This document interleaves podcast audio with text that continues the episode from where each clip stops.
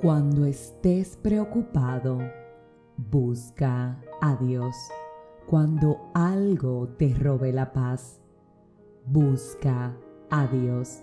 Cuando estés gozoso y tengas razones para dar gracias, así es, busca a Dios en todo tiempo, sin importar tu circunstancia. Busca a Dios. Definitivamente que no hay nada que produzca más paz que pasar tiempo con Dios. Nada desintoxica el alma como estar en la presencia de Dios. Y lo haces sacando tiempo en oración. Lo haces estando en un lugar apartado, sentándote con calma, desconectándote de toda distracción y diciéndole, aquí estoy. Así es, aquí estoy. Sin importar lo que estés viviendo, que no pase un día de tu vida sin que le digas a Dios, aquí estoy. Ciertamente día tras día Él nos está esperando. Ciertamente día tras día Dios nos está buscando. Ciertamente día tras día Él está pendiente de ti y de mí. Cada día de nuestras vidas Dios lo está cuidando. Por eso te digo con toda certeza y seguridad que nunca pase un día de tu existencia sin que le digas, aquí estoy.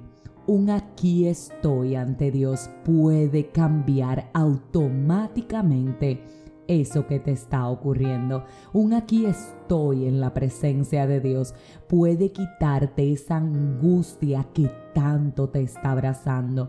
Puede darte la solución inmediata a eso que estás viviendo. Puede traer inclusive las estrategias innovadoras que estás necesitando para salir de esa situación.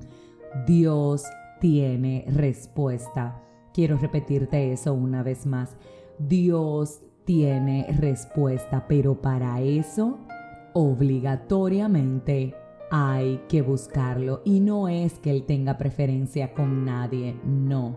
Es que el que lo busca, evidentemente, es quien lo encuentra. Es que el que lo llama, evidentemente, es el que recibe respuesta. Es que el que pide con insistencia es al que se le da.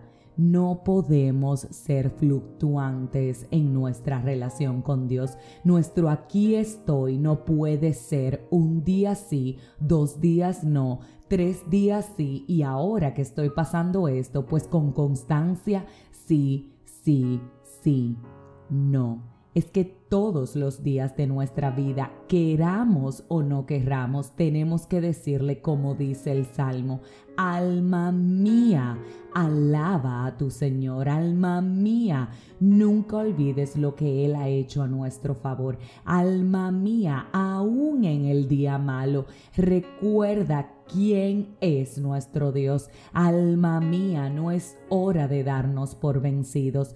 No nos llevemos de los sentimientos a la hora de decir aquí estoy. Llevémonos de la convicción verdadera de saber ante quién es que estamos haciendo esta afirmación. Así que sí, que hoy sea el día en que decidas implementar constancia en tu relación con Dios, en que comprendas que esto no es un asunto de emociones, esto es un asunto de decisión. Así que hoy que hoy tomes la decisión de que Él no sea parte de tu agenda, sino el hacedor de tu agenda.